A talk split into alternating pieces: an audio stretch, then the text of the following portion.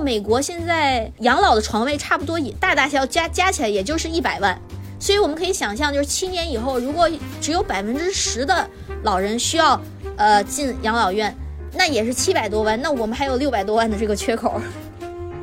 我我是我是比较支持他们有自己的就是时间线，然后我们在那边是起到一个帮助，能让他们生活更好，而不是说把他们变得又回到那种小学 小学生一样，要有固定的时间。这是一档嗑着瓜子儿讨论生老病死的播客节目，我们会尝试在轻松坦诚的对话中讨论如何优雅坦然地应对从中年到老年的各种变化，无论是自己的还是父母的。大家好，欢迎收听中年延长线，我是今天声音有点沙哑，请见谅的倩倩。我是大聪聪。常常有朋友问我，在未来会不会有更适合我们的养老方式？我想这个问题可能代表了很多人的期待。当我们的父母还有我们经历不同的老年阶段，从需要日常采买的协助，需要偶尔代替异地居住的子女去看看父母，到每日若干小时的生活照料，还有长期的失能照失智的照料，这样不同程度的帮助的时候，除了七乘二十四小时的住家保姆或者护或者护工，除了直接住到社会福利保障性质的养老院、福利院。或者排队动辄百万的养老地产，还有哪些选择能够经济上可负担、品质上安全可信赖，同时又能够按照自己的意愿有尊严地度过老年阶段？那么这一期呢，我们就请到了一位在美国运营养老机构，并且已经开设了两家呃卫星养老机构的嘉宾 Sally，听他来谈一谈他对于美国养老行业的观察，或许会对我们有什么样的启发？欢迎本期的嘉宾 Sally，欢迎 Sally。谢谢谢谢大家，非常开心来这边录这个节目，然后跟大家聊一下养老。三丽的经历充满了故事性，要不要三丽你自己来介绍一下？非常幸运，在人生中有很多呃不同的一些经历。我是出生在天津。然后以前我在中国的时候是一名乒乓球运动员。我十六岁的时候跟着我爸妈移民到了美国，去了那个加州，在那边也是打球。但是上了高中，上了大学，我第一份工作是在一家呃做芯片的公司做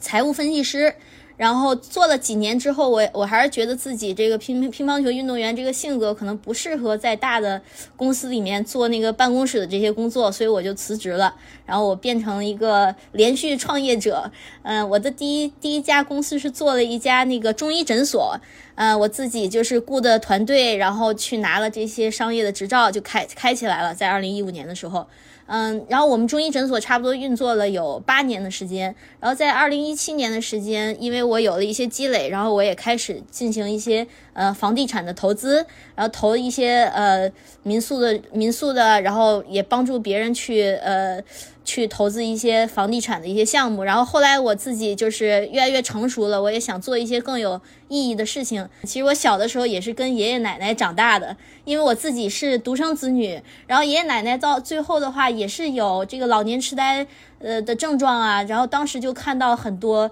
就是呃家里的一些不如意，一些非常辛苦的，嗯，怎么能去照顾好这个爷爷奶奶？然后爷爷奶奶生病也非常的就是难受，所以那个时候就了解到家里如果有老年痴呆的患者，其实对家人和老人来说都是一种嗯很大的一种折磨吧。嗯，然后我妈在美国，她也是一名护士，所以说呃我也我也听到她工作中的很多事情，然后我就决定还是看一看养老的行业。呃，于是我就进入了养老行业，在二零一九年的时候，开启了我的养老院，叫呃快乐之旅，叫 Happy Journey Care Home。然后在疫情的时候，其实我还开了另一家，所以我现在运营两家养老院。但是后来进入养老的行业，发现跟二十年前比，就是养老的问题还是一个非常严重的问题，而且社会也没有呃非常好的去准备好这么多养这么多老老人的这个呃越来越多老人的这个数量吧。所以我决定来呃商学院读书，所以我就考进了哈佛商学院，在这边希望得到好的教育，然后跟一些教授啊和同学们学习更多的呃东西，然后现在还在养老行业这边去创业。谢谢佳丽。所以佳丽，其实你呃选择进入养老行业很大的一个原因，其实是呃。看过家里面的老人在经历这个衰老的过程中，需要有可能呃不只是老人本人，还有家人是需要一定的支持和帮助的。然后即使是在美国，呃这样的服务其实也很难说得上是完善。然后另外一个原因，其实妈妈是在照护这样的一个呃算是在行业内吧，对吧？因为她是在医院做护士吗？还是在机构之前做护理相关的工作呀？我妈妈在中国的时候就是护士，她是手术室的护士，在中国的时候，然后在美国呢，因为她虽然。当然，英文也非常好，去考过了这个护士的执照。但是他的英文跟本地的那些护士还是有限的，所以他可能去不了那种大的呃做手术手术室的那些地方，就是太高风险了对他来说。所以他现在在一家也是一家养老机构，他们是一家非盈利的养老机构，但是他们公司也是挺有钱的，因为他们会拿到政府的很多钱去呃帮助很多低收入呃这样老人的一些家庭，所以他也确实是在行业内的。那 Sally 当时为什么么就是说你会想着第二次创业的时候去开一个养老院呢？是因为就是说自己有这方面的情节，还是说你对于当地社会的观察，觉得这可能会是一个好的商机？我其实是做了两个不同项目之后，然后第三个项目是进入了养老的这个行业，是因为。我之前做呃中医诊所，我们面对的很多客户还是亚洲人为主。然后做这个地产的投资呢，它就是也是很盈利，然后也很开心，但是它不能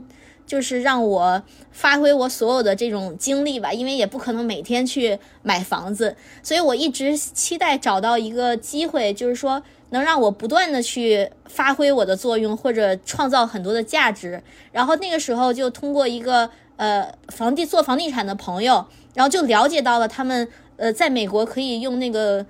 嗯住宅式的养老呃住宅式的房子做成养老院，有特殊的这样的一个嗯商务的呃商务的 license，就是就是政府是可以呃给给这样的一个 license 去做的。所以说我当时就去看了几家，就是他已经经营不下去的，或者以前是老人院，但是现在已经没有生意的一些呃房子，我去看了，然后。然后又更多的去了解了一些呃老人这些数据，然后又回想起小的时候一些经历，我觉得这不管对于社会来说，然后对于我个人的一能创造的价值，然后包括以后的一个商机，都是非常好的一个领域，所以我就决定去开一家养老的养老院。嗯，理解。那就是你刚才也提到了，就是说，其实在美国开养老机呃这种养老机构的话，你你你所开的开办的这个的话，它也是需要一定的 license。所以，因为我想中国和美国可能从养老机构的类型上啊，然后管理的要求上，可能也有不一样的地方。你能不能简单给我们讲一讲，说现在美国大概的这种养老机构是一个什么样的一个情况，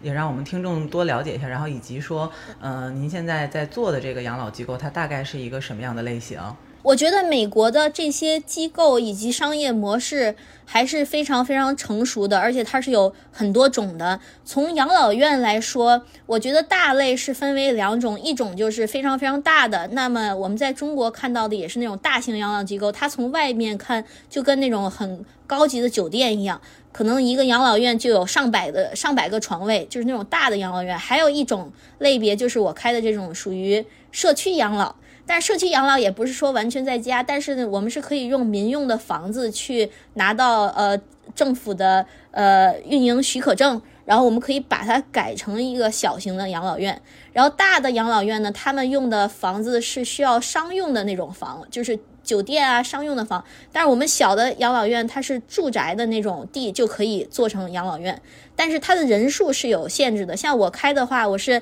嗯我是拿一个。就是中国说的那种平房，但是面积比较大的一个平房，有很多的房间。然后我们的呃许可证是可以放六个老人，然后大的那种呢，它就是十六个以上，十六个床位以上就算比较大的。然后他们其实我们的两个的那个商业执照是差不多的，但是从有有类有一点点区分，就是说他们可能需要有正式的厨师，但是我们这边我们的护工也可以兼厨师，就是有一些细微的这种区别。呃，然后还有还有一些机构，它不是有具体的位置的，就是那种上门养老的，我们叫 home care，就是它可以发一些护工去家里面帮你做，就跟临时工一样，做两个小时，然后就就出来这种。我觉得这个区别的话，小的养老院一般就是老人就是非常不能自理了，嗯，他也没有办法享受到大的养老院里面的很多设施，包括他们还有什么健身房啊。然后有那个嗯看电影的房子啊，还有一些图书馆 小型的，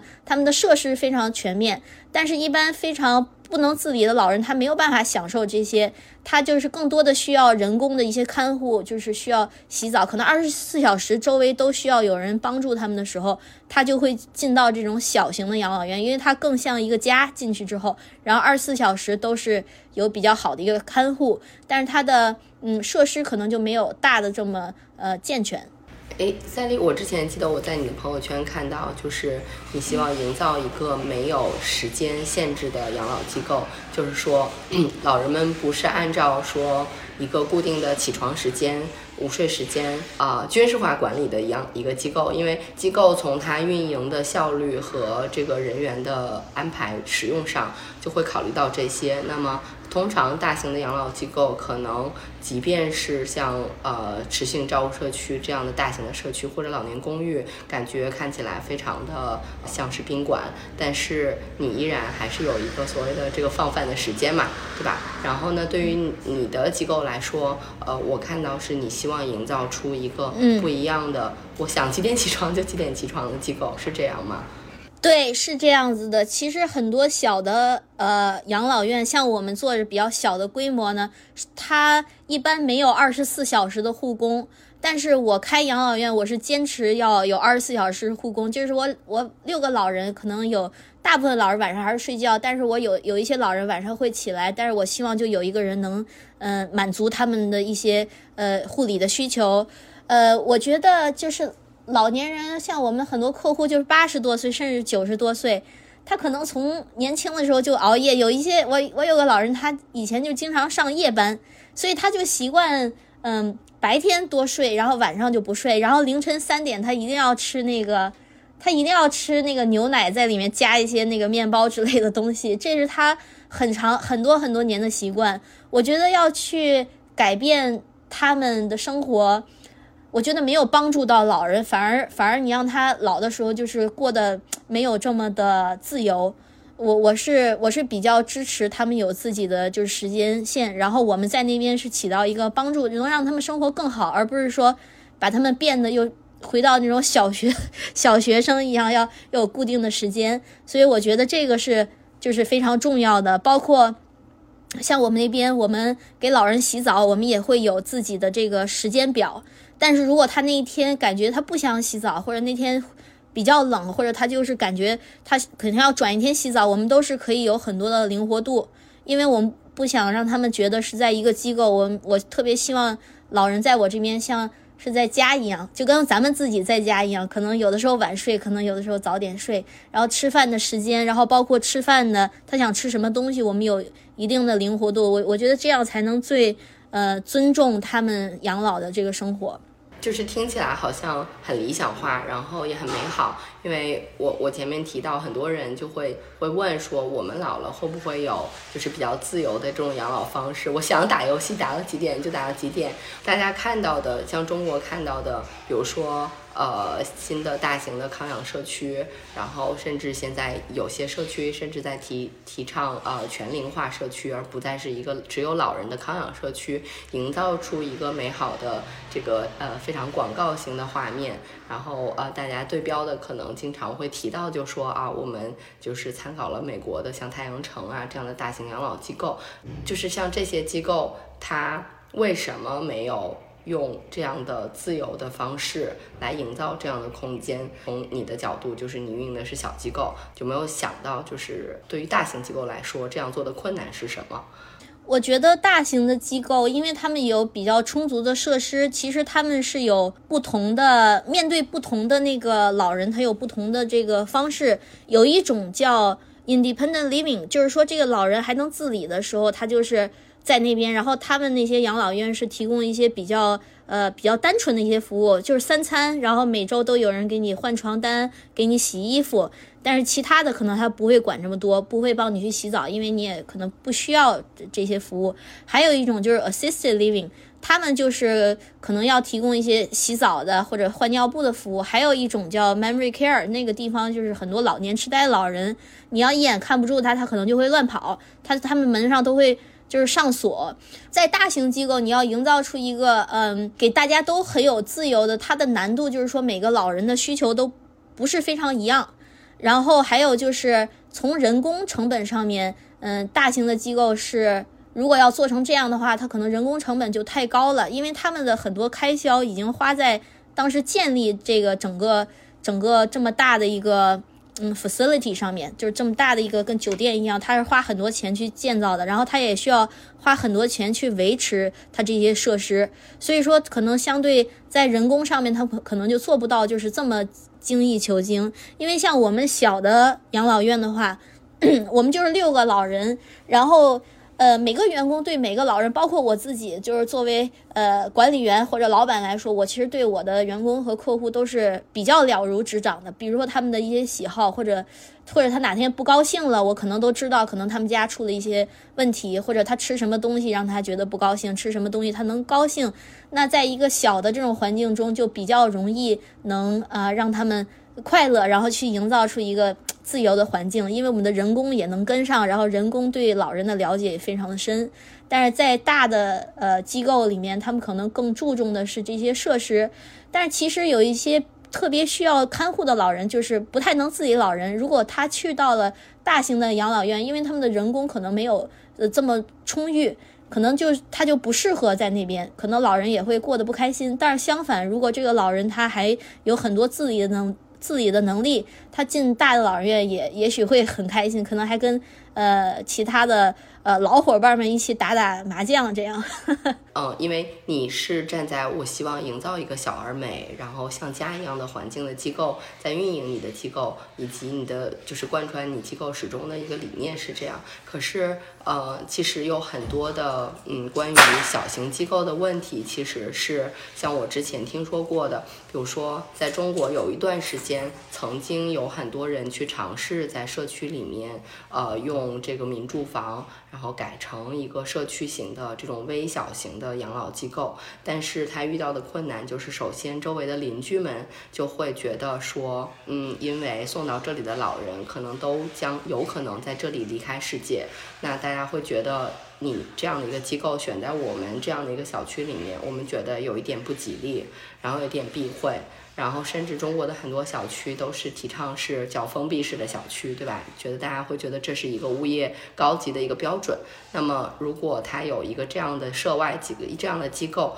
那么就势必会有外面的亲属啊。呃，来探望啊，然后有这个不同的服务资源呀，等等，就是呃，可能从这个角度，其实是当时这种微小型的机构呃遇到的，我听说过在就是遇到的一个困难。然后另外后来就是之所以没有再继续就是落地推开，就是因为从管理上，中国的管理职能现阶段还没办法。呃，无论是这个标准体系，呃，没有达到这样的这个能，嗯，就是没有这样的标准体系，还是说，呃，管理的能力，因为确实可能人口密度比较高，然后去做这样的稽查。呃，安全的检查等等，可能都对于这个民政啊等等相关的机构的管理来说都有很大的难度。对，所以就是这是在中国的微小型机构没办法，就是目现阶段好像还没办法得以这个成长的一个原因。那我刚才提到的这两个问题，对于你的经营来说，不知道是怎么样的，以及就是这些问题你会不会遇到，或者有什么样的考虑啊，以及在就是美国有怎么样的这个手段来解决这些问题。嗯，就是首先在美国，可能文化是跟中国有一点点不一样的。我觉得美国人就是不是特别在意，包括他们自己买一些房子去住，里面如果有人去世过，他们其实都不是，就是不像咱们中国的文化里，就是比较介意。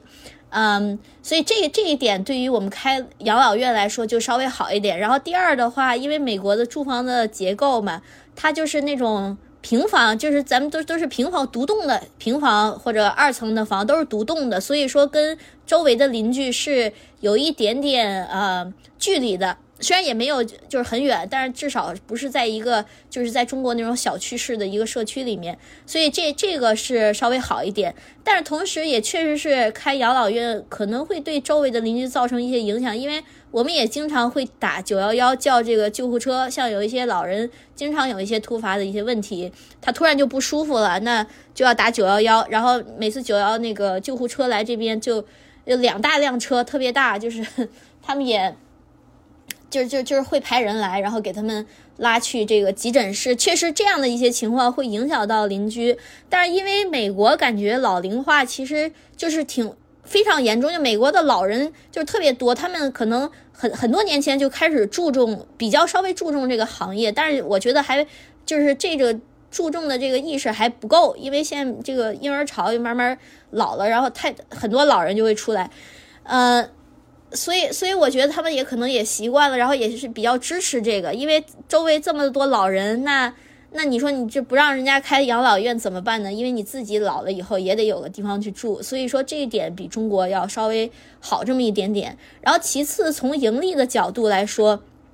嗯，大家就是在美国，它不一样的是，这些很多老人他有房子，其实在中国很多的，呃。呃，老年的朋友们，他也有自己的住房。然后美国不一样的是，他会把这个房子卖掉，然后可能拿三十万、五十万，然后就放在手里，就住进养老院去花。但是在中国的这个呃意识里面，可能呃更愿意去留给子女，他不愿意去卖掉这个房子住进养老院。所以说，美国的小型养老院还是比较盈利的，因为我们的。收费标准就是还是可以，呃，支付我们的开销，还是有盈利，因为你这样的话才会激励更多的人进入这个行业。嗯，我相信中国在未来，因为现在中国大概十年之后，我们差不多有四亿的这个老龄化人口，然后有这个咱们都是就是独生子女，然后一个一个子女要支要帮助两个老人，以后他们老了之后，所以我觉得我相信就是随着时间的发展，就是中国可能也能越来越去。呃，接受吧，在社区开这种养老的机构。那你看，就是在嗯你经营的过程当中，从这个嗯你是怎么接触到这些来到那个你们养老院来这个做这个养老的老人，然后以及说嗯你们就是这边的话，收费的标准或者说他们支付的方式是什么样子的？首先，我当时开老人院的时候，我会在这个社区做一些呃。做一些调查，就是看看他的人呃人口的结构。那如果这附近还是比如说百分之二三十都是老年人，我觉得那我觉得这个地方是比较适合开呃老人院的。然后我会在那个老人院门口就是挂一些牌子，然后很多时候就是几个街区之外的邻居他就过来了，说家里有什么老人，有有老人需要老人院，呃，因为在家照顾不了了，然后他就住他就住进来。就前几个月我们收到一个客户，就在我们老人院。对面的一个房子里，就是当时他搬进来那一天，就从就是他女儿从那个就是推着他轮椅就过了一条马路，就就进到我们老人院，就搬搬了进来，现在还在我那边。所以很多邻居，然后还有一个就是跟医院。有的时候医院就知道我们，然后觉得我们也开的不错，就会呃，像急诊室有一些老人就摔摔了之后，他就不能自理了，不能自理了，呃，医生或者护士就会建议他们，你得住进老人院了。如果你家里没有人每天照顾你的话，那这个时候这些医院的呃护士就会联系到我们，问我们这边有没有床位。然后还有还有，在美国有一个比较成熟的产业叫嗯 placement agent，这个。怎么去理解他们？他们有点像买卖房子的经纪一样，他们会呃把那个家属呃介绍给呃合适的养老院，然后他们会跟很多养老院有合作，然后他是不从家属那边收钱，他会从养老院这边就是第一个月收起一个百分比的一个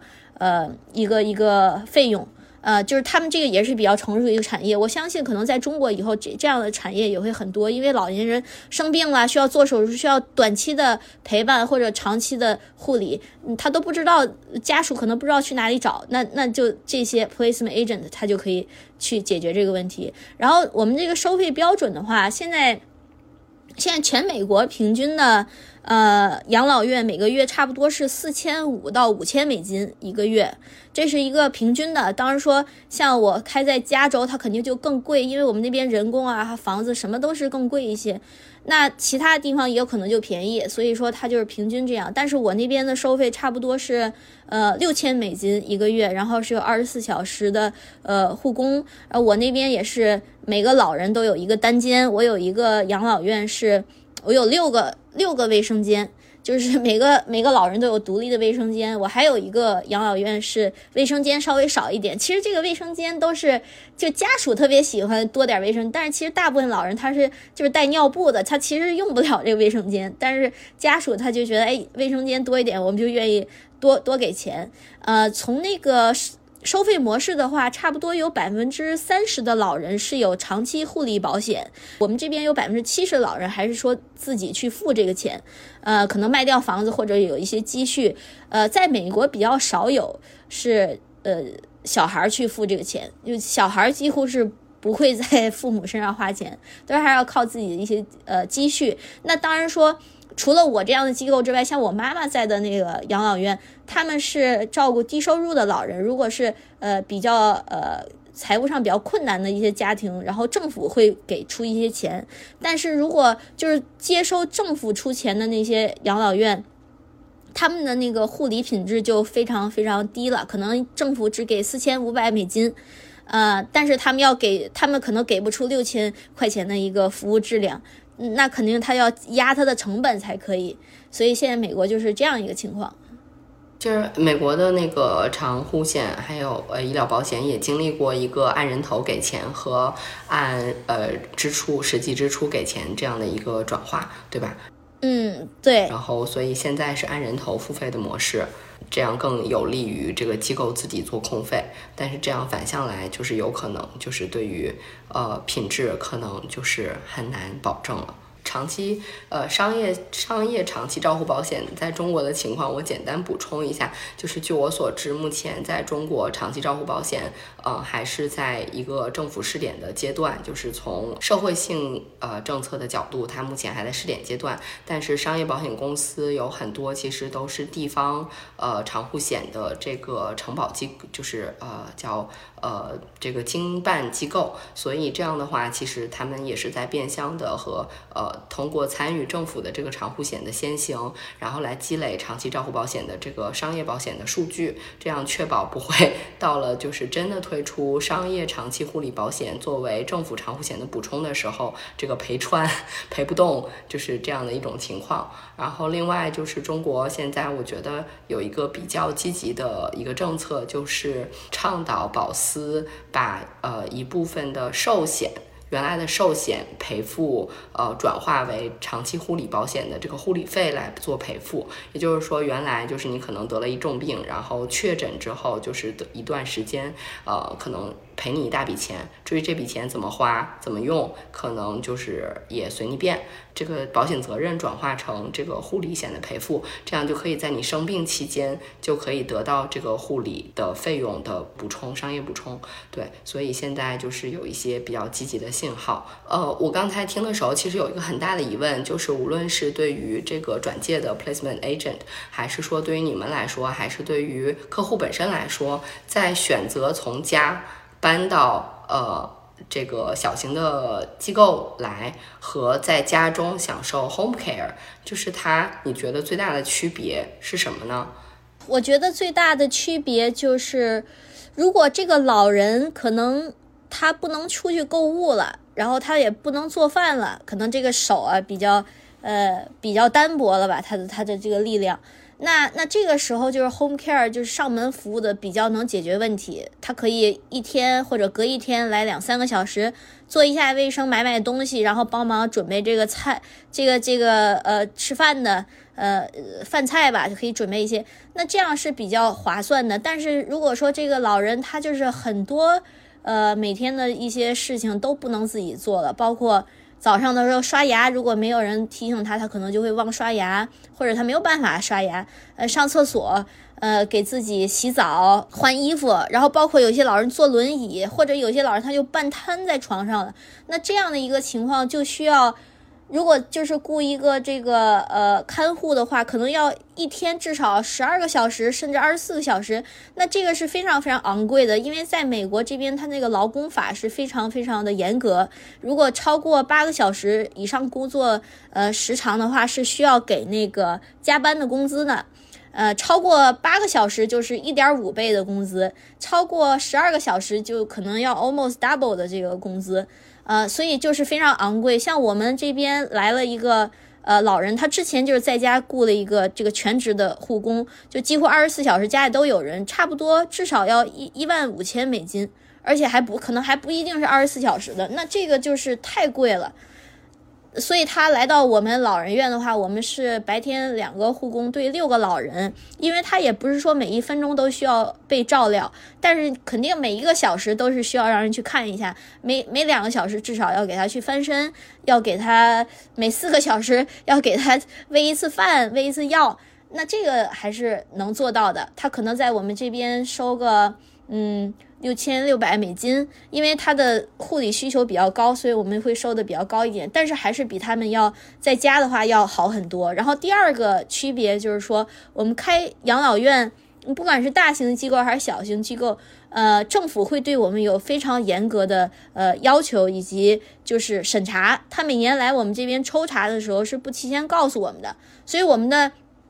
这个开的这个质量，包括一些东西是不是呃。合规，我们都是就是不能说临时去准备，肯定是要开的很好的，不能有什么呃冒险的一些操作，呃，所以它政府是确保这些，而且有很多很多法律法规我们需要严格执行。像在我们养老院，我们有管理人员，我们有护工，然后我们有还有自己的流程去确保这个没有人去欺负老人，或者说没有人偷懒不给老人换尿布，呃，大家都会。都会呃确保吧，这个这个养老院开好，把老人们照顾好。但是如果在家雇一个护工的话，我觉得很多时候是一个运气问题。可能运气非常好的话，就有非常好的人去家里，呃，但是运气不好的话就很糟糕。像很多人，呃，就哪怕找了 home care agency，但是可能质量不太好，或者这个老人太呃需要照顾了，自己也比较迷糊了。被欺负了，或者被怎么说被呃被 abuse，他也不知道怎么说，呃，那那最后就是家属知道之后，这这老人情况可能就越来越不好，然后可能就要一直换这个护工，呃，所以这个是个区别。我觉得一个就是呃在机构里还是相对安全，如果选好的机构，然后相对有保障，呃，第二话话还是会更加便宜，对于比较嗯失能的老人来说。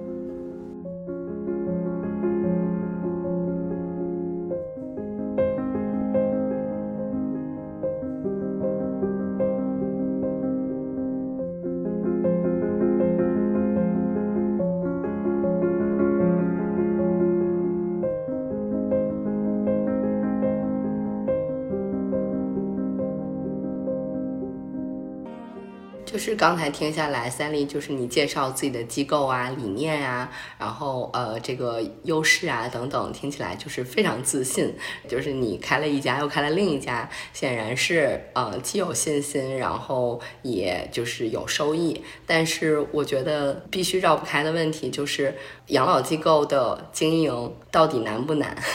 在美国有容易一些吗？我觉得是特别特别难。呃，我不知道中国的这个难度，因为我对中国的这些法律法规就是不是很清楚。但是我相信，我相信啊，因为美国在这一方面，它是我感觉它是更加成熟的，因为它就是做的比较早吧，这些老人院，呃，所以它的那个法规是非常健全的，有我觉得有点过于健全，就是一点空子都是不能钻的。如果稍微出现了一点问题，就会可能有法律责任，或者说，嗯。来检查你的出问题，他不又不不但罚钱，可能还得让你写个报告，就说你怎么能去改正这个事情。从当然，我觉得也是非常好的，因为这样的话会帮助呃我们想开好老人院的这些人，呃会开得更好。因为我要了解他，了解这些法规，然后了解这些文件怎么做，然后呢再呃培训我的团队，嗯。要呃，make sure 我们我们这个理念啊，包括我们的操作都是一致的，而且是合法的。我我举举举个简单的例子，就是说，像在给药这件事情上，它就有很多很多的规定，比如说，嗯，每一个药每一个药都需要有来自医生的呃，来自医生的这个文件。包括有的时候，这个老人可能之前他没有便秘的问题，然后他也没有便秘的药，所以他这个文件上他没有这个药。但是他这两天可能突然便秘，他就需要一些这个便秘的药。然后我们美国这个药叫 over the counter，就是说能在超市买的，它也不是说很严重的药。但是这个时候我们还要呃要要去拿这个文件才能给他吃这个药。但是我也能理解，因为呢，你你可以是。便秘的药可能就没有这么严重，他吃多吃少没有这么严重。但是如果是一个吗啡这样的药，呃，那那如果你你没有文件的话，你吃多吃少可能就要出人命了。所以我也能理解这些。那在操作的难度上就很难，因为这个老人就便秘了，他肯定就不高兴，对我们也不高兴，家属也不高兴。但是我们在这边还要给医生打电话，我们还要等医生的文件，我们才能给。所以这个时候我们就要去衡量，呃，衡量就是家属和老人怎么能让他们，呃。呃，高开心，但是呢，我们又得特别尽快的去催医生要来这个文件。但是跟医生打交道，有的时候又不是在我们的控制范围之内，因为美国这个医生的都是很贵的，而且也特别缺乏医生，有的时候也不是很很快的回复我们的信息。然后再包括法法规上面，这边有一有一些老人到最后就进了这个呃叫 hospice，就是那个。呃，临终关怀，那他进入临临终关怀之后呢？那他还有一些文件，因为那个时候可能我们手上就有吗啡这些药，就是这些怎么说是呃被严格控制的这些药了。那这个时候我们的文件又要做另一份文件，然后我们还要报给当地的这个这个消防局，说我们这边有了一个有了这样的一个老人。然后如果说这个老人突然去世了，但是他不在临终关怀呢，那我们还要打九幺幺，他就变成了一个犯罪的现场。从法律来说，就是就是我们不能动这个老人。然后这个老人如果突然有什么紧急的情况，他还有一些文件是一个粉色的，叫一个 post form。这个这个文件主要是讲说，呃，从医生那边来的，就是说这个老人如果不行了，你们抢不抢救，给他做不做这个人工呼吸？啊，有些人就说要做，有些人要不要做。那那我们这些每个老人，我们都必须得清楚，要不然他需要被抢救的时候，你没有去抢救他，那那就是一个很大的一个嗯法律的责任。然后对跟家属来说也是，就是很难处理，因为家属有的时候，尤其在美国，嗯，他们可能两个月来看，要三个月都不来看。但是你说有些老人到了后期，就是三个月，他的情况其实就是辗转直下，他就不是非常好了。但是他来这。他也觉得我都不来看，呃，我父母，但是我父母现在看起来不是很好，是不是这个老人院做的不好？所以说我通过很多的经营，也是呃积累的这些经验，我们会跟家属有很多的沟通，有很多的文件去 document 我们就是日常的一些变化，我们知道哪些东西是重要，哪些东西不重要，这样的话就是要平衡很多很多的，呃。很多的人吧，去把这个事情做好，对，还是需要经，还是还是挺难的。然后我觉得最后一个难点就是说，不管怎么努力去做这份工作，嗯，有很多开心和感动。然后有的时候跟老年人也开玩笑，有的时候还给他们呃弹钢琴，我们的护工给他们做好穿面很开心，就是很多很开心的时刻。但是你不管怎么努力，他最后还是会走向死亡。所以我觉得每次老人去世的时候，这个也是对心理上来说就是。也是挺难的，就是说，不管你这，我觉得世界上很多事情就是你努力就可以做好，但是我觉得面对死亡和人的衰老，就是不管怎么样，你都会衰老，然后都会，呃，面临死亡。我觉得这个也是，就是非常难的，呃非常难的一点。但是同时，我我觉得也是激励我一直在这个行业嘛，因为很多人就会问我说。哎呀，你你会经历很多呃生离死别，然后看到很年轻的时候就会看到很多人死亡，但是也是激激励我，因为我觉得至少呃我可以让我的客户在他们活着的时候还能有这个嗯体会到社会上的温暖。假假如说他眼睛看不到，他耳朵还能听到，我们还能放音乐给他去听。我觉得这就是我们能做的很多的呃存在的价值，然后也是我们要去呃。去去发愤图强做好这个事情的一个，然后我觉得天堂上有很多我的朋友，我觉得他们都在呃保佑着我。我相信就是听完你的刚才这一段话，会有很多听友留言，就是呼吁呼叫你来中国开养老机构。谢谢。我其实刚才听你说的时候，嗯，就是很感动。但是我其实有一个非常细节的问题，我自己想知道，而且我觉得可能是有一定的，真的是像你这样就实践过的人才会能回答的问题，就是比如说你提到的美国这些，就是在你们机构里面的老人，他们这个药品管理是很大的一个很复杂的一个事情。那据我所知，美国是没有全民的。呃，医疗保险的那在这种情况下，就是呃，Medicare A、B、C，然后 D，就是这么复杂的一个保险形式，有很多的老人应该他们所选的保险公司和保险产品都是不一样的。那么对于你们要去开药的时候，他是还是从他的保险？然后以及他的这个 HMO 的这个系统里面去，就是指定的这个医生去那里开药，还是说你作为一个机构，你本身有一个呃自己这个呃服务网络内的医生，然后你适合这个由这个医生来负责所有你们机构里面的这个药品？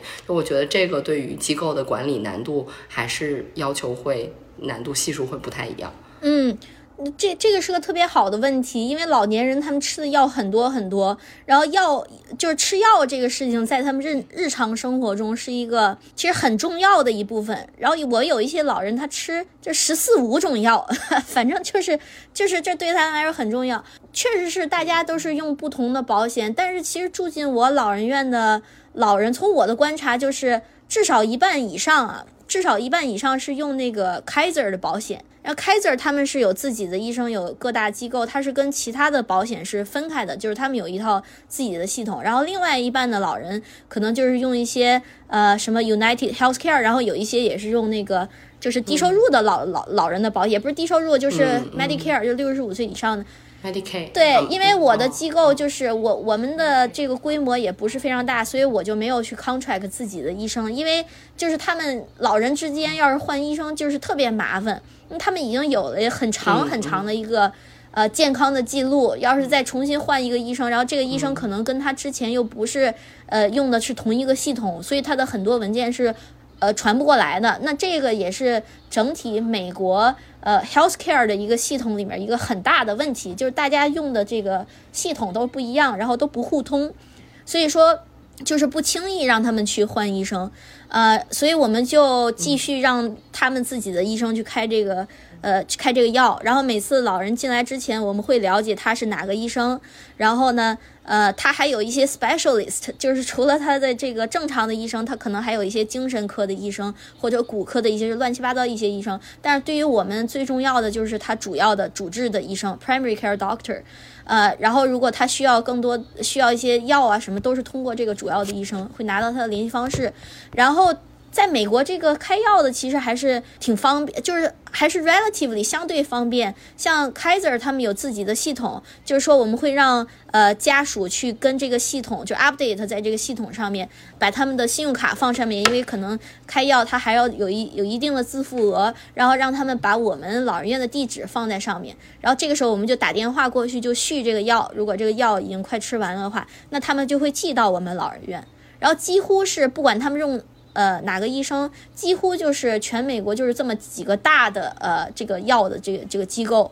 所以说还是还是可以，而还是有有一些经验之后还可以。但是我知道有一些大的老人院，他们是有自己的呃内部的医生，呃，当然他们可能做的呃几百个客户，可能就比较划算一点去做这个事情。其实对于你们的这个信息流转，然后还有记录，其实每来一个新的老人，其实工作量还是蛮大的。是的，是的，是的。他每次来的时候是最，嗯，就是前几天是最呃最麻烦的，对于我们来说，因为我们要了解他的习性，我们还要去了解这个家属的习性。你知道，有些家属是呃很大部分家属还是比较能理解，然后也比较呃比较好吧，比较比较 nice。但是有一些家属他真的就是。呃，不是非常 不是非常友善啊，就是你做什么都很难让他去开心。那这种家属我们也得小心一点，因为他可以随时去呃控告我们，可能我们也没做错什么，但是他可以去呃做一个法律诉讼。那这个时候我也挺麻烦的，即便我什么都没做错，我还要跟他处理这个这个事情。所以我们就会呃也是去学习这个家属。然后对于老人来说，因为他就是刚才也说他有几十年的这些生活的习惯，比如说有些老人他喝水。他就是要加冰，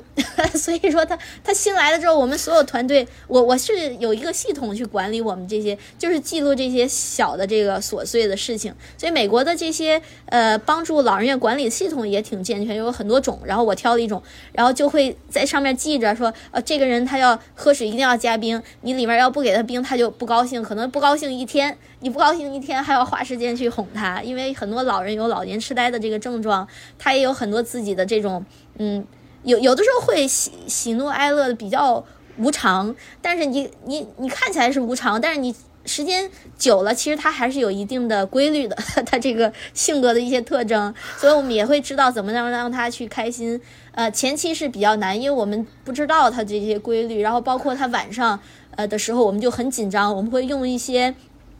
嗯，就是防摔的一些仪器，可能就是他躺在那儿一起来，他就会响，我们就会比较紧张，因为我们不知道他的这个习性。但是大概一周之后，老人也比较适应了，然后我们也比较适应了，那后期的工作就就比较稍微更顺利一点。那现在我们做了呃有四年了，就我们越来越有经验了，包括前期呃收费啊、定价啊，然后签哪些文件，怎么去跟那个政府呃沟通，就越来越有经验，就稍微好一点。但是刚踏入这个行业是，呃，比较比较困难。其实都是在很小的事情上面。就是你没有被劝退，就是感觉有点厉害。有没有老人？因为我们知道老人很有可能是认知出现问题的。那对于这种情况下，有没有就是议定监护人，就是他的监护人来的？这监护人不是子女，或者说就是呃独居老人这种情况，就是进入到机构里面有你有遇到过这种情况吗？嗯，这边其实还真的不少，就是这样的情况。我们的客户里面都有几位呃老人是这样的一个情况，有一位老人是。呃，他有一个侄女儿，就是他自己也没有，呃，他自己也没有就是太太了。我也不知道他以前就是有没有结过婚，反正他肯定是没有子女。然后他有一个住在很远的、住在别的州的一个侄女儿，然后这个侄女儿就变成了一个他的监护人，就帮他处理他的钱，然后帮他找这个老人院。那我觉得他这个侄女还是非常不错的，因为当时这个老人去了急诊之后，他的老年痴呆就非常非常严重，就。他的可能记忆都没有几分钟，就是上一分钟发生事，他现在就不知道了。然后有的时候半夜还非要起来，他说他要去上班，就是非常非常迷糊了，九十多岁。然后他年轻的时候是美国大兵，就是那种将军级别的，就是特别帅，特别年轻。然后没想到他老了时候，就是这个老年痴呆的症状就是那么严重。所以他他侄女当时从别的州飞过来，又找到了我们。然后也是帮他们精心挑选了，觉得我们这边不错，就就进来。但是他那个老人第一天进来还打他的侄女，因为他有一些叫我们英文叫 agitation，就是有这种喜怒无常的吧。很多老老年痴呆老人会有这个问题，然后也也也打我们的这个护工。当然他九十多岁了，也造成不了什么伤害。反正他就是，然后这样的话我们就不好弄了，因为我们。不能把他就是捆绑住，他是不是不可以的，这个是违反法律的。那你这样情况下，我没有办法去保证我的护工以及别的老人的安全。所以说，当时那个侄女就非常的崩溃，她就是哭了。但是后来到晚上的时候，我们的员工就，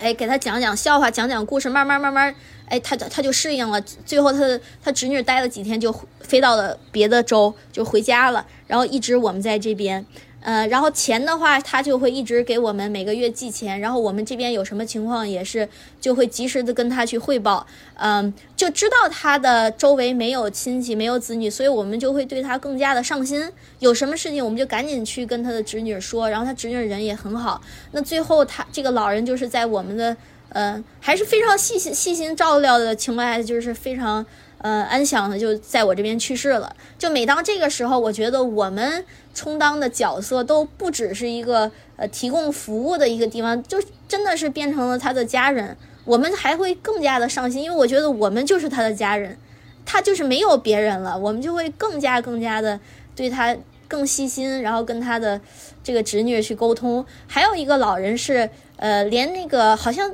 就是侄女也是不是特别管他了，他是一个朋友帮他，那个朋友可能跟他是同事，就几十年的好朋友，现在。九零后都说这个可能不要小孩，以后要抱团儿，呃，养老可能就是如果非常幸运的话，就是有这样的一个朋友，我觉得也是不错的。然后帮他跑跑前跑后去选了我们老人院，也也是就是需要我们可能担待的更多一些。所以在这样的一个过程中，我自己学习到就是说。因为我不是特别喜欢小孩儿，因为我是一个独立女性，我特别不喜欢小孩儿。但是现在我觉得有必要要个小孩儿，但是但是我也不是，我觉得这种思维也是错误的。不是说生孩子要给他养老，他他即便不给我养老，但是我也有这么一个家人，他至少帮我选一选老人院，我觉得也比较好。那我也我们也知道一些老人，就是说他可能没有这么多钱，然后我觉得他们也是有远房的亲戚做他的那个监护人，但是。他就那那个远房亲戚就不是特别好，不是非常友好，然后就就没什么耐心，也不愿意给他挑好的地方，也不愿意去多问一下这个机构怎么样，可能就觉得哦，他这个钱可能不够了，然后他也不问问有没有别的方式，所以我觉得那个老人最后就会非常的惨，他都已经就是那个大小便失禁了，但是他就给他弄到了一个没有护工的老人院，我觉得是非常非常的。非常惨淡的这样的老人，当然说有一些老人有子女的话，如子女不是非常好的话，不管的话，其实也是蛮惨。但是我觉得还是总体来说有有子女的话会好一点，没有的话那就是得靠运气了，就有没有好朋友或者亲戚。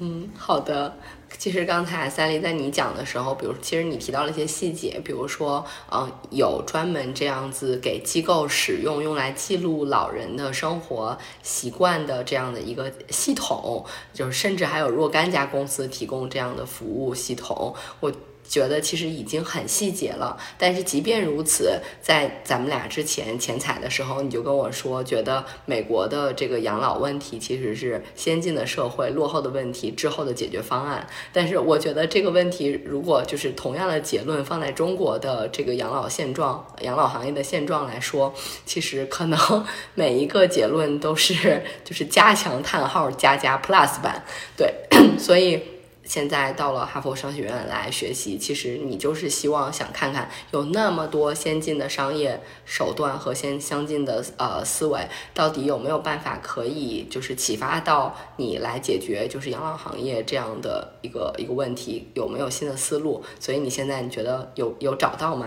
我来上学之前，嗯，我就意识到这个美国，至少是美国。那可能也是同样在中国，这是两大问题在这个养老，一个就是，尤其是美国特别缺乏员工，我们叫这个 labor shortage，就是干护工的嘛，属于一个蓝领的嗯工种。嗯，然后大部分这个本地的他是不愿意做这个的，因为其实美国的就业的机会是很多的。你包括如果上学去学一个工程学院，最后可能就能做一个很好的工程师，然后也没有语言的问题，他其实有很多机会。但是很多人可能，嗯嗯，没有这个机会去做一个工程师这么好的一个工作，或者一个商业领袖，但是他可能也不愿意做这个。呃，照顾照顾老人这份工作，因为说实在的，就是照顾老人这份工作是比在餐馆工作可能都都不比那个轻松，因为他很脏很累，然后然后有的时候老是老人脾气也不好，所以说这个美国是特别特别缺乏员工，然后这个是影响到大大小小的养老机构。呃，第二个问题就是，嗯，affordability 就是太贵了，太贵了。呃，那这个太贵了，也是跟那个员工不够有关，因为你员工少啊，所以他人人工就很贵。那人工很贵，你住养老院或者招住家的这种护工，那肯定就非常非常贵。呃，还有一个，所所以说我我觉得是这两个大的问题。那我们我觉得怎么去解决呢？一方面，呃，我来商学院，我觉得一方面就是说怎么去降低这个成本。从降低成本来说，可能呃，你你刚才提到有那个三 City，这个 Sun City 就是太阳城，他们是做给那个比较还有自理能力的老人，哎，做地产的，然后卖卖给他们。那我们可以把这个地产做的稍微便宜一点，像美国有这种移动房屋，可以把移动房屋做成呃老年社区。那你这样的话是从一个是从房子上面，从这个 infrastructure 上面去降低这个成本。因为你的人工成本就很难降，那这样的话，呃，你你就能解决一些这个成本的问题，养老的这个 affordability 的问题。那从那个呃其他的角度，呃，美国现在有七千三百万的呃婴儿潮的这这些人 baby boomers，然后他们现在每天都有一万多个人踏入六十五岁以上，就是这一群人，大概二零三零年的时候，就七年之后，七千三百万人都会变成老年人，就是六十五岁以上。然后美国现在养老的床位差不多也大大小加加起来也就是一百万，所以我们可以想象，就是七年以后，如果只有百分之十的老人需要呃进养老院，那也是七百多万，那我们还有六百多万的这个缺口，所以说可能大家要在家养老了，就是在中国也是说，呃，就是居家养老，居家养老，但是居家养老是一个非常大的词，其实美国也是居家养老，英文就是 age in place。你在哪儿，你就在哪儿养老。但是你居家养老的话，那有很多的呃问题，比如说这个老人会摔倒，摔倒了怎么办？呃，家里的一些设施怎么能让他就是能安全的呃居家养老？那能不能延缓他就是进入医院的这个这个时间？所以说这些可能是一个解决方式。另外的一个就是说，还有一些其他的刚需，就是我自己觉得，就是尿布这个行业也特别需要，就是它。养老周边的这些行业都需要很多的解决方案，因为呃，美国这边就是今年的这个老人尿布的销量已经超过了婴儿了，就今年开始，所以说就是很多周边的这些都需要得到一些解决。那我自己来说，因为我看到这个居家养老是一个很大很大的趋势，不管是在美国也好，欧洲也好，然后中国也好，所以我会在智能呃会在那个居家养老上面做一些。呃，智能设备的一些呃开发和研发，然后我也在这方面去进行一些创业，就是怎么能给家属提供，我们就说 peace of mind，就是安心，因为我觉得对于老人来说，他是随时可能处在危险当中的，但是对于家属来说，是每时每刻他都都在担心，都在担心家里的老人有没有受伤害啊，他是不是安全的，甚至说你雇一个呃。呃，去呃雇一个上门的护工，他有没有去啊？对吧？你不知道啊，你雇了他，他十点应该到，他有没有到？就是说，随时都在担心这个事情，所以我们很想去从这方面去解决一些问题。就是赛利我我刚才一直在听你这一路创业，关于这个整个对于养老行业的热情，然后你看到的问题，你的解决方案，然后其实我自己最大的感受就是。嗯，就我不知道它是来源于你早年的这种运动员的这种身份的这种活力，还是说源于你自己的这种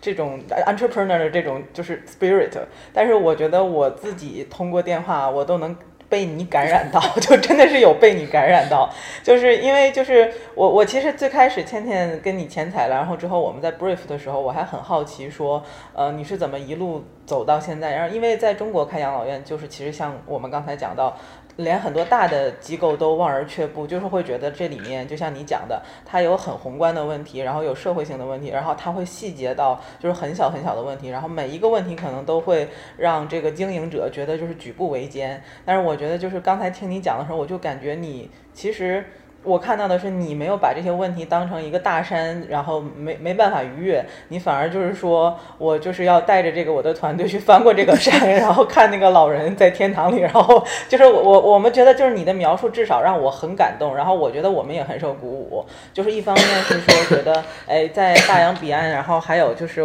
就是这样的人，然后就是也在这个行业里面，然后呃拼搏着，然后另外一方面就是我觉得你作为一个 entrepreneur 这个精神确实是。让我们觉得就是觉得自惭形愧，对，然后就是还是非常希望，就是说能有更多的机会跟你交流。然后我想这个节目结束之后，应也应该会有更多的从业人员受到你的鼓舞。然后也希望就是你把先进的经验带回来，对，也照耀我们一下。谢 谢谢谢。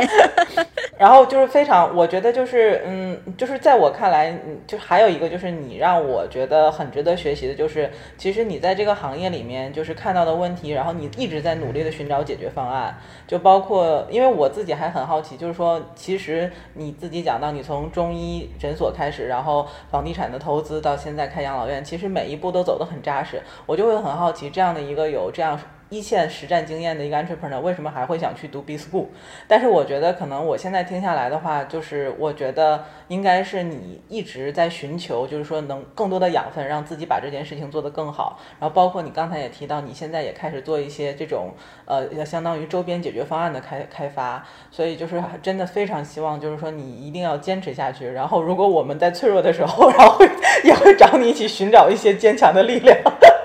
谢谢谢谢，我是特别怕就是一成不变的这些生活。我觉得，呃，在呃解决困难，然后寻找答案的过程中，其实是经历非常丰富的，呃，积攒非常丰富的经历，然后会有很多很多就是让人难以忘怀的时刻。然后我觉得我们有一天都会变老，然后也会。死去。其实，如果我们每天过得一成不不变的话，我们的记忆点是，就是可能到老了你想不起来，就是太多的事情。我觉得我们能记记忆点，就是我觉得两个记忆点是特别重要。一个就是当你非常困难的时候，你是一辈子都不会忘了，就是你非常伤心、非常困难，但是你一直努力去解决。然后第二个让人难忘的就是。呃，你一次一次登上人生的顶峰，就是当你解决解决了这个，做出了一些呃成绩的时候，这也是非常难忘的。所以我觉得对于我个人来说，还是嗯非常有动力。而且在这个养老的行业，嗯，我进了这个养老的行，我一直觉得这个养老的养老的这个问题就是一个很大的问题，因为小的时候有这个经历，然后。真的踏入了这个养老的行业，成为了一个在这个养老行业创业的一个人，我就会看到，我看到什么都是问题。然后确实是咱们社会没有没有准备好，就这么老龄化的一个一个趋势。我觉得这也是问题，那也是问题。那我觉得这不是给我给我很多发挥的一个空间吗？那我就要在这个行业里面一个一个问题去解决。然后如果有一天我能用我的力量，就是。改善很多很多人的生活，家人的，然后护工的，还有这个老人本身的，那我觉得我这一辈子就没有白活。所以说，而且我自己就是跟着父母来到美国，嗯，也属于就来的时候一穷二白，然后后来。很幸运啊，一步一步的，虽然也很努力，但是真的很幸运，有有这些努力的机会，然后也做出做出来一些事情。那现在有机会来到哈佛商学院，在这么好的一个资源情况下，周围有这么这么多呃帮助我的人，然后也有很多很很有才能，甚至有很多天才在这边。那我觉得更不应该去浪费这些资源，浪费我的机会。这是一个我能去改善，嗯。改善这个行业的一个机会，然后是给我一个发光的机会。虽然说做老人院也是，嗯，很困难，有的时候也会去退缩。没有人是一直都是很正向的，我也有很失落的时候，我也有遇到不好的客户或者不好的家不理解我们的家属，我也觉得心情不好。但是每次我踏入我开的养老院，哎呀，我的养老院里面这个阳光充足。呃，大家不管是坐在轮椅上的，还是在吃饭，还是躺床上，他们都很安详，很开心。然后我觉得，我觉得是因为我的努力，让这一切都变得有可能。我就觉得这一切就非常值得。所以说，当我看到这种场景的时候，我希望在这个行业里面，就是，呃，越做越呃越好。然后我我的这个温暖能呃照耀到更多的人。当然说，我也希望把我的商业做得更好一些。好的，我们都加油，然后坚持。就是我原来觉得，以及大通之前就觉得我已经是个能量棒，但是听到你说话，就是你才是真正的太阳神。那么就是今天很感谢 Sally 给我们带来的这些分享，就是非常非常扎实，呃，既有宏观，然后又有微观的案例。那其实我觉得所谓的完美的养老方式究竟是不是存在，其实大家可能都不知道答案，甚至在中国可能还看不到。答案的方向，但是所谓的学习，虽然不能直接抄作业，但是他山之石可以攻玉。就是归根归根结底，大家可能会发现，其实问题的答案永远要靠自己。就像彩礼说的，如果我们对现状不满，就去从不同的层面推进服务的发展。然后，毕竟比较啊，毕竟只有当行业的服务资源还有服务形式足够丰富，当我们个体的服务购买能力还有意愿足够支撑起整个服务资源的生长，大家才有可能呃有更多的服务和养老方式的选择。那么，也希望呃所有目前正在养老行业的从业人员以及有志加入这个行业的呃小伙伴们都能听到三里的声音，然后受到鼓舞，然后坚持下去。嗯，那这就是本期的内容，谢谢三里，谢谢三里，谢谢，然后我们期待你开发产品之后的返场，好不好？谢谢，谢谢，一定会努力好好做出来，然后把好的产品和服务带给大家。